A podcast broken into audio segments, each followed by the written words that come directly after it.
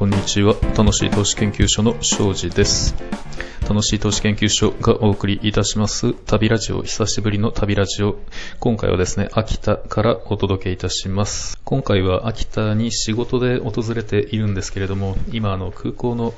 ラウンジからお送りしています。えーこちらのラウンジ、いつの間にか新しくなってですでですね、綺麗になってて、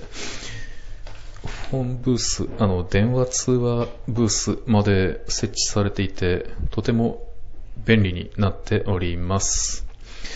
と、今回はですね、あの、棚卸しの立ち会いといったところ、クライアントさんの会社を訪れてですね、いろいろ一仕事を終えてきたんですけれども、秋田いいですね。食事も美味で、えーお酒も美味しい良い街です。と、市内のリッチモンドホテルに今回は滞在していたんですけれども、朝食1階のレストラン神楽、えー郷土料理、瓶丼、ネバネバ食材、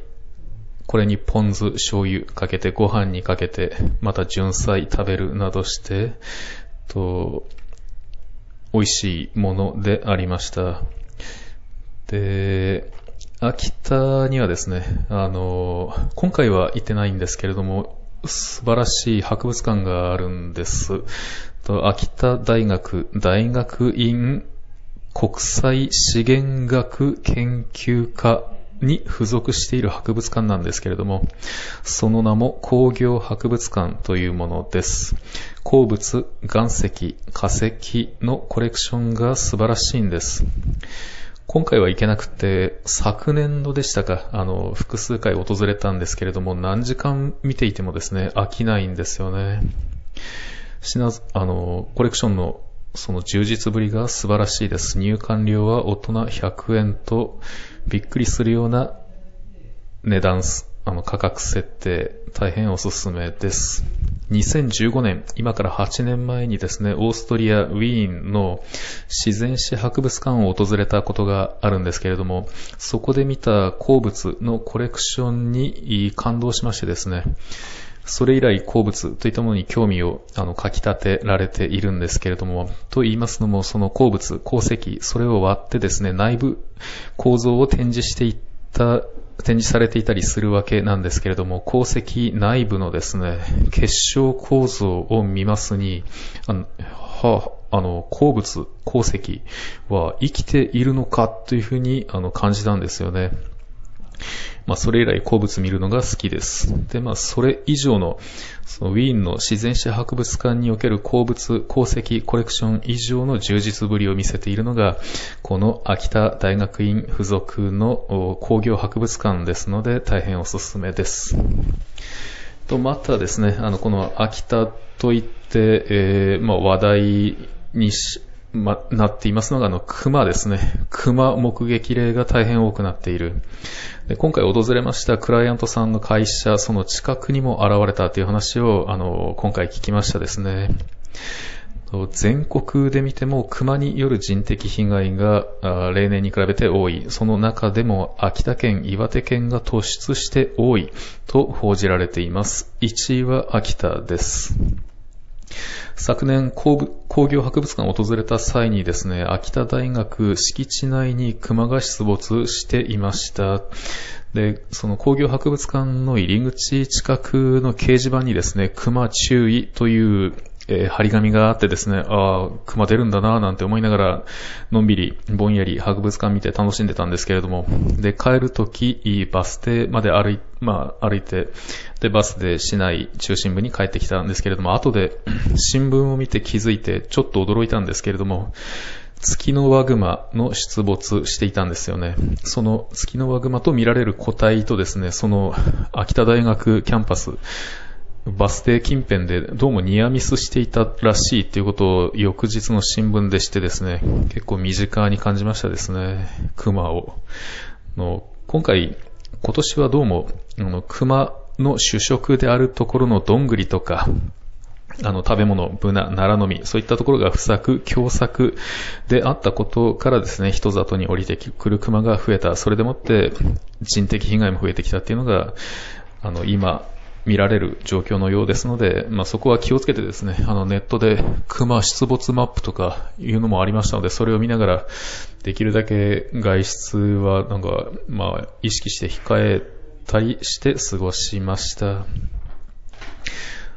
でですね、えっ、と、続きましての話題とでは日本酒ですかね。秋田、お酒美味しいんですよ。と特に今回感動しましたのが、あの、永楽というお店が、秋田駅近くにあってですね、これがまた名店なんですね。大衆居酒屋といった風なお店なんですけれども、都内では信じがたいような品揃えです。と日本酒14代山形のお酒ですね。また、秋田の荒政ナンバー6。これらが普通に飲める。しかも値段が手頃。料理も美味しい。特に日本酒、お酒が桁外れに美味しいという印象でした。で、予約は必須のお店なんですけれども、今回はですね、あの、まあ、お酒はもうそろそろ控えるべき年だなというふうに私自身、あの、自覚しておりまして、控えるように控えるようにというふうに考えてはいるんですけれども、今回、あの、ホテルから歩いて、まあ、評判の良い末広ラーメン、本舗、ラーメン食べて帰ろうと思っていたんですけれども、それがたまたまですね、その日、その時、あの、24時間営業のはずなんですけれども、スープを調整しますということで、一時、一、あの、営業を休みます。しばらくしてから来てくださいという看板があってですね、あ、それは困ったなと思って周辺を歩いていたら目に入ったのが A 楽というお店の看板でした。ネオンサインでした。昨年もう来たんですけれども、その時はとは変わってですね、店舗が改装されて綺麗になっていましたですね。スタッフの方も、なんか親切で優しくてですね、あの、予約はしてなかったんですけれども、その1時間程度でしたらお席空いてますよなんて言ってくださってですね、ありがたく席を確保いただいて、あの、飲んで楽しんだっていうのが今回の秋田でした。外国人観光客も多いんですよね。特に多い。今年、奈良にも足を伸ばしたんですけれども、外国人観光客、もう、これまた桁外れに多いというのが、昨今の日本です。で、秋田市のそのリッチモンドホテルでもですね、数複数組の外国人観光客を見ましたですね。秋田に滞在するスタイル渋いなと思います。その美味しい酒のお店、永楽にもですね、外国人観光客、結構い、いましたですね。で、彼らが飲んでいるのをちらっと見るとあのビールとか、あとウーロンハイとかかななんて見たんですけれども、せっかくここに来たんですから、日本酒飲んでくださいよって言いたいところなんですけれども、そういう、えー、人間ではありませんので、まあ、勝手に横目を見て思っていたところです。この極端な円安によって、あの、外国人観光客が増えているというふうに考えているんですけれども、何故このように極端な円安という状況が生まれたのか、これを考えますに、あの、政策金利の差であろうと、で、それから生じる通貨需要の反映が、昨今の、あの、極端な円安に触れている原因なのだろうと考えています。と、日銀における政策金利、マイナス0.10%、アメリカ FRB における政策金利は5.50%、で、ヨーロッパ中央銀行4.50%。まあ、このように比べてみると、日本だけがマイナス金利というところ。で、これらを受けてか、為替レート。えー、本日、現在の為替レート見ますに、1ドルあたりに対して、円は148円、1、あの、ユーロに対しては1ユーロあたり161円。ですね。まあ、ちなみにあの、10年もの国債利回りを比較してみますと、日本に、日本の国債0.70%、対して米財務省証券、アメリカのいわゆる米国債4.37%、ドイツにおいては2.4%、フランスにおいては3%、イギリス4.2%、まあこういったところですね。特にあの、注目して見ているのが、あの、ユーロなんですよね。ドル高以上にユーロ、ユーロ高が際立っているなというふうに思います。いつもヨーロッパを訪れる際に感じるのがユーロは高いなってことなんですよね。ユーロ安いなって思ったことないんですよね。でいつも痛いほど感じるので、ユーロは安いなと思った時に買っておくようにしていました。まあ、120円前後で調達できていて、それを数年間寝かせていたんですけれども、この度160円を超えたら、ユーロ高すぎるまあ、むしろ円が安すぎると判断しましてですね、まあ、160円超えたタイミングで何度かに分けて、すべて円価に変えました。証券口座に、あの、ユーロ建て、ユーロ通貨持ってたんですけれども、まあ、MRF とかない、取り扱いなかったので、無利子で預けていたんですけれども、今回、為替差益が生じたこと、これをまあ、あの、金、金利的に考えると、結果的に、この5、6年で20数パーセントの利回りで、益が得られたこととなります。これからはわからない、これからどうなるかはわからないんですけれども、まあ、今はちょっと極端だなと思われましたので、そんな通貨売却などしている昨今です。まあ、今後ですね、あの、パンデミックが収束して落ち着けば、あの、海外にも旅したいなと思っております。今、昨今の状況を見ますにですね、と、まあ、パンデミックの影響を未だを引きずっている。で、航空旅客需要がまだプレ、あの、パンデミック前の状況にまで戻っていないと。まあ、これが元に戻ればと考えます。また同時に、まあ、同様に、為替、極端な円安ですよね。これもまた元に戻ればといったところ、またさらに、あの、原油高ですよね。ウクライナ戦争に始まったと言っていいのかどうなのか、このウクライナ戦争、象徴的な意味合いが強いと考えています。何の象徴なのかといえば、アメリカの単独派遣の喪失という意味での、というふうにあの、勝手に考えております。と、まあ、そしてまた、あの、こういったところ、状況落ち着けば、原油高も落ち着けば、また、まあ、そんな風に考えてですね、そうすれば、普通に海外にもまた旅に出られるのかなと。で、今今は航あの航空運賃が高すぎるなというふうな印象ですので、あの、しばらくはあと数年程度は国内を中心に回りたいなと考えています。まあ、このように改めて見てみるとですね、現昨今の状況、いろいろと落ち着いていないなといったところ、あの、認識を新たにいたします。まあ、それはさておいてもですね、だとしたら、じゃあ今、自国、日本のことを、あの、しっかり見ておこうと、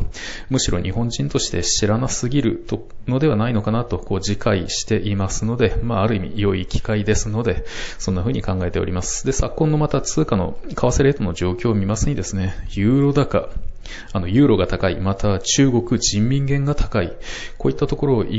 あまり話題に上らないのが不思議なところです。メディアの怠慢でしょう。国際決済通貨を見ますに、あの、日本においては人民元の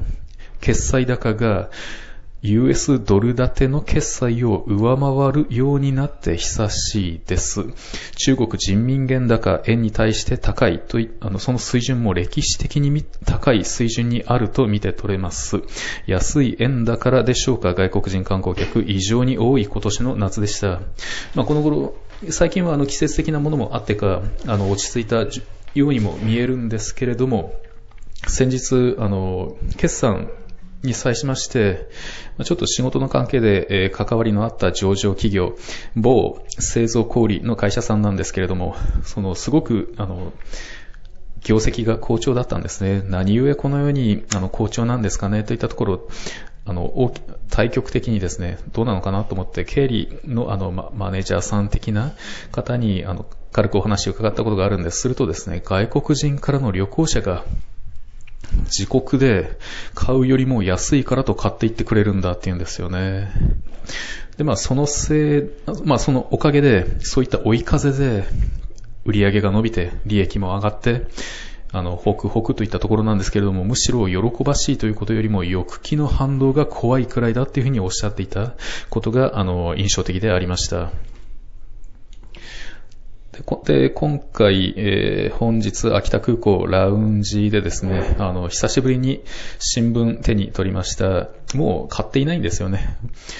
えっと、日経新聞、朝日新聞、と、こちらの中国の解放っていうもんですかね、あの、先駆け新報ですかね、こういった好きなローカル新聞、ちょっと、えー、置いてありましたので読んでみたんですけれども、まあ、トップに共通して、ウクライナ大統領、ゼレンスキーインタビュー記事、これがデカデカと載っていましてですね、今更感が強いなというふうに個人的な感想です。で、えー、停戦は拒否するというゼレンスキー。まあ、現実感の希薄な発言だなというふうに感じざるを得ないんですけれども、そういったところを報じられていたりしましたですね。まあ、こんな風にあの混乱は続いているなっていうのが、こういった新聞を見れば、そういう印象に陥ってしまいかねない報道の、まあ、記事なんですけれども、一方、日本株、株価とか見ると、今年結構上がってるんですよね。二十数パーセントの上昇。言っているかなと思います。30%近いぐらいですかね。で、新聞などでは、あの、思いますに、新聞などでは報じられない何か重要なことが起こっているのだろうと推測できるわけです。市場がですね、新聞社などよりも全然感能度ま高いわけですから、その、まあ一言で言えば何が言いたいかと言いますと、新聞はダメだなってことです。もう新聞、新しい言葉なんて使えないですよね。むしろ旧文であると、旧文メディアだというふうに今回、ちょっとそんな悪口をですね、思ってしまいました。で、日本大手新聞の役割はもう地に落ちた、もう役に立たないなというふうに私は知ったというふうに感じています。まあ、用はないと考えています。ですので、まあ、ネットメディア、海外のメディアに当たればですね、それよりもずっと有意義な情報を安価に、むしろ、そしむしろタダで手に入りますので、時代は変わったということです。で、今回、えー、仕事つながりでお話聞く中でですね、気に気になったというか印象深かったのが、製造工程において、と一時期半導体供給不足といった問題があ重くのしかかっていたんですけれども、その状況、問題はほぼ解消したと、半導体供給についてはほぼ問題解消したっていう話伺えて、ほう、ふむふむというふうなところ、またお話聞く中で、アメリカ大統領選挙、トランプが勝てばという話題も出てきましたですね。また、あの、秋田を訪れて思いますのは、今今もマスクを着用されている方、非常に多いといったところです。中には、あの、素顔で仕事を励まれている方も、あの、ちらほらと見えるんですけれども、街中を歩いていても、会社の、あの、車内に、拝見しましても、マスク着用者多いといった話です。で、ただ、あの、こそこそっと会社の方とお話しする中で、あの、私、ワクチンは2回でやめたんですっていう話を聞きましてですね、近親者の方が亡くなったそうです、突然死。しかしですね、あの、ワクチン、あれ、実は良くないんじゃないんですかね、なんて話したんですよね。しかし、こういったことを、声を大きくして言えない雰囲気が、まだ、社内にはあるんです、なんてお話でしたですね。で、この私個人はですね、あの、この、あの、ワクチンと称するものを信用していません。なので、私は一回も打っていないんですってことをですね、話しましたら、その方、それが正しいのかもしれませんねっていうふうにおっしゃっていましたところ、これまた印象的でしたね。まあそういったところですかね。あとなんか秋田を訪れてちょっと思い出したことなんですけれども、まあ極端な円安結構長く続いてて外国人観光客多いんですけれども、その昨年の話なんですけれどもね、秋田市内 夕方大通りですよ。大通りなんですけれども、ちょっと人気の少ないところ、そういったところを夕方薄暗くなった時間帯に歩いていたんですね。すると、自販機前にですね、欧米から来たとおぼしき若い男性3人組が、あの、興味深げにあの自販機を見て買い物してるんです。自販機にコイン入れて買おうとしてるんです。あそういえばこの自動販売機というものを海外では珍しいと言うしなということを横目で私見て通り過ぎるとですね、で、通り、ただの通りすがりの私に彼らが、こんにちはと声をかけてくるんですよ。で、な、なんなんだと思って、悪さでもしようというのか絡んでくるのかしらっていうふうに私一瞬身構えたんですけれども、純粋に挨拶されただけだったんですよね。なので私もこんにちはと返し、返して通り過ぎた、まあ良い子たちだったっていうようなお話です。まあ旅先、あの、普段住んでいる場所を離れるとですね、いろいろ新しいものを見聞きして刺激的というか、まあ、純粋に面白いですよね。なので、今回はまあ仕事つながりで秋田を訪れているんですけれども、やっぱり旅することというのはいいなというふうに感じました。で、まあ、近々は、海外に訪れる予定はないんですけれども、しばらくは、と日本国内、特に中国地方など、これまでなかなか訪れる機会のなかったところをですね、ちょっとテーマ絞って訪れたいななんて考えておりおります。その際もまた、あの、旅ラジオをお届けできたらいいなと考えております。えー、楽しい投資研究所の旅ラジオ、今回は秋田からお届けいたしました。さよなら。